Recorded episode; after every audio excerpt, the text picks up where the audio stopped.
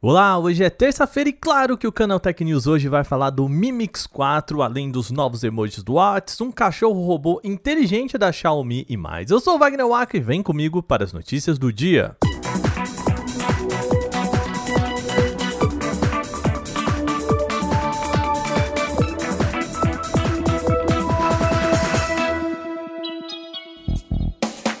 Gente passou os últimos dias aqui no podcast falando que a Xiaomi estava prestes a lançar o Mi Mix 4, seu novo celular topo de linha. Dito e feito, em evento realizado nesta terça-feira, a companhia finalmente oficializou a linha. Como esperado, o destaque é mesmo para a câmera frontal sob a tela.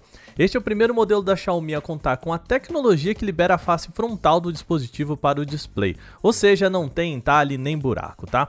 O desafio aqui é conseguir fazer com que as fotos não sejam distorcidas nem percam qualidade sob a tela. E para conseguir fazer com que o sensor se torne praticamente, entre aspas, invisível, a Xiaomi redesenhou os circuitos do painel utilizando óxido de índio e estanho. Adotou subpixels transparentes e empregou algoritmos de processamento de imagem. É, gente, não é fácil fazer essa tecnologia, tá? Todas essas modificações reduzem a refração que chega ao sensor de 20 megapixels, resultando em imagens menos borradas e permitindo que mais luz passe pela tela.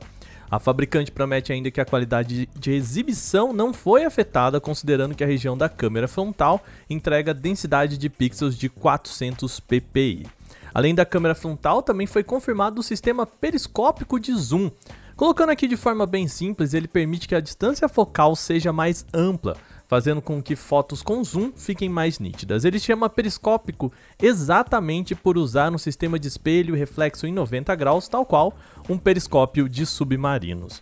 Nas outras especificações, o Mi Mix 4 chega com três lentes na parte de trás, com sensor principal de 108 megapixels, acompanhado dessa lente telefoto que a gente falou em periscópio de 8 megapixels e que permite zoom óptico de 5 vezes ou híbrido de até 50 vezes.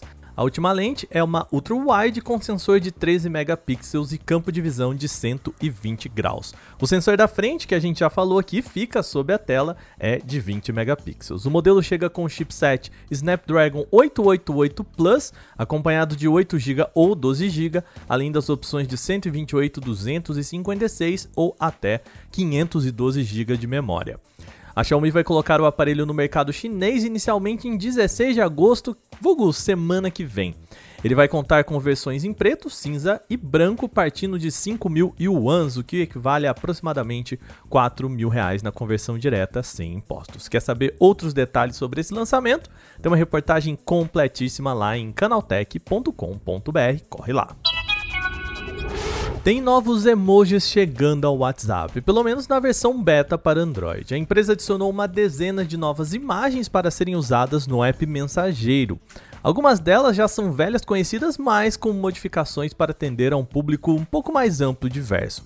É o caso da mulher de barba, uma junção da figura feminina com a pessoa com barba. Há também mais opções focadas em inclusão social, com uma variedade bem maior de representações de casais.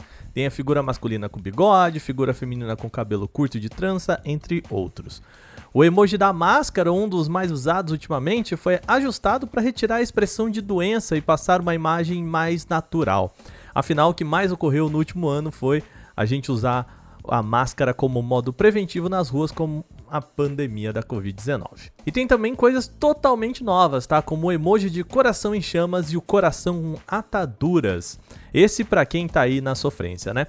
A nova biblioteca está liberada para quem tem a versão beta 2.21.16.10, por enquanto só no Android. Usuários do iOS devem aguardar o aplicativo receber a novidade ainda sem data para que isso aconteça. A Samsung está testando uma nova tecnologia para aprimorar a abertura de câmeras em smartphones. A abertura é o quanto o obturador da câmera é capaz de se abrir para permitir a entrada de mais ou menos luz. A gente não está falando aqui do tempo em que a câmera leva para abrir no seu smartphone, tá bom? Ter maior controle sobre a abertura pode ajudar que melhores fotos em diferentes condições de iluminação aconteçam.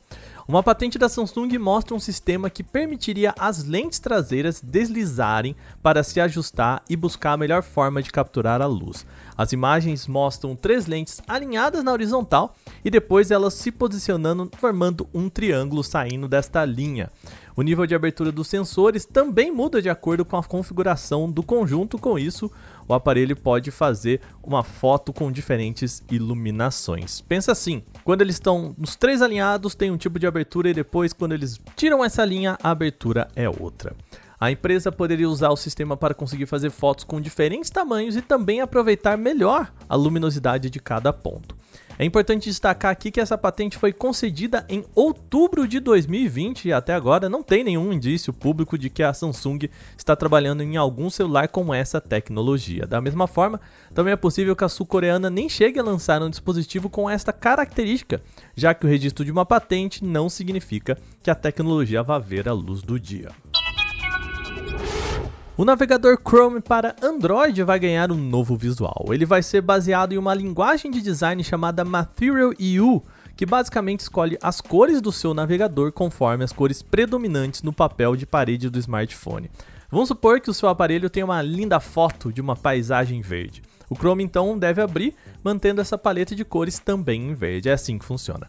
A novidade principal é que é possível ativar essa nova função que permite que o tema seja aplicado a mais áreas do navegador, como a tela principal e até mesmo o teclado Gboard, se você tem aí instalado no seu aparelho. A cor também é aplicada quando o sistema está no modo escuro, então a variação visual estará bem evidente a todo momento.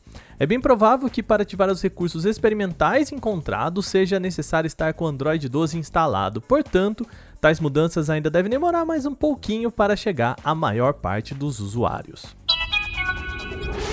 A gente termina o programa de hoje falando de outra novidade da Xiaomi, mas agora fora do mundo dos smartphones. No mesmo evento que a companhia apresentou o Mi Mix 4, que a gente citou aqui no programa de hoje, ela também anunciou o desenvolvimento de um cachorro robô inteligente. Isso mesmo que você ouviu. Chamado de Cyberdog, o bichinho mecânico segue o padrão bem parecido com o Spot da Boston Dynamics o Spot você provavelmente já viu abrindo portas ou sendo chutado em vídeos pela internet. Mas o Cyberdog deve ser um robô para auxiliar nos afazeres domésticos, tá? Segundo a gigante chinesa, o pet vai contar com dois núcleos dedicados à aprendizagem profunda, o Deep Learning. Esse módulo captura e processa informações a partir de 11 sensores espalhados pelo corpo do robô e que, segundo a Xiaomi, é o que vai permitir que o modelo se mova sem esbarrar em obstáculos. A promessa é de que ele possa realizar truques como saltos mortais, pulos e até correr em alta velocidade atingindo até 11,5 km por hora. E obviamente ele vai ser um brinquedinho bem caro. A Xiaomi vai liberar inicialmente apenas mil Cyberdogs para compradores em todo o mundo e o preço estimado é de 10 mil yuans, o que daria perto aí de 8 mil reais para brincar de pet tecnológico. Apesar de o anúncio de hoje, a Xiaomi ainda não informou quando o Cyberdog vai realmente chegar aos lares em todo o mundo. Nosso programa vai chegando ao fim, mas lembre-se que você pode enviar comentários, sugestões e críticas sobre este programa para podcast@canaltech.com.br. Manda o seu recadinho falando o que você quiser sobre o nosso programa. Este episódio foi roteirizado, editado e apresentado por mim, Wagner Waka, com a coordenação de Patrícia Gnipper. O programa também contou com reportagens de Renan da Silva Dores, Alveni Lisboa, Bruno Bertonzi e Igor Almenara. A revisão de áudio é da Mari Capetinga. Agora a gente vai ficando por aqui nesta terça-feira. Uma boa noite. A gente volta amanhã com mais notícias. Até lá.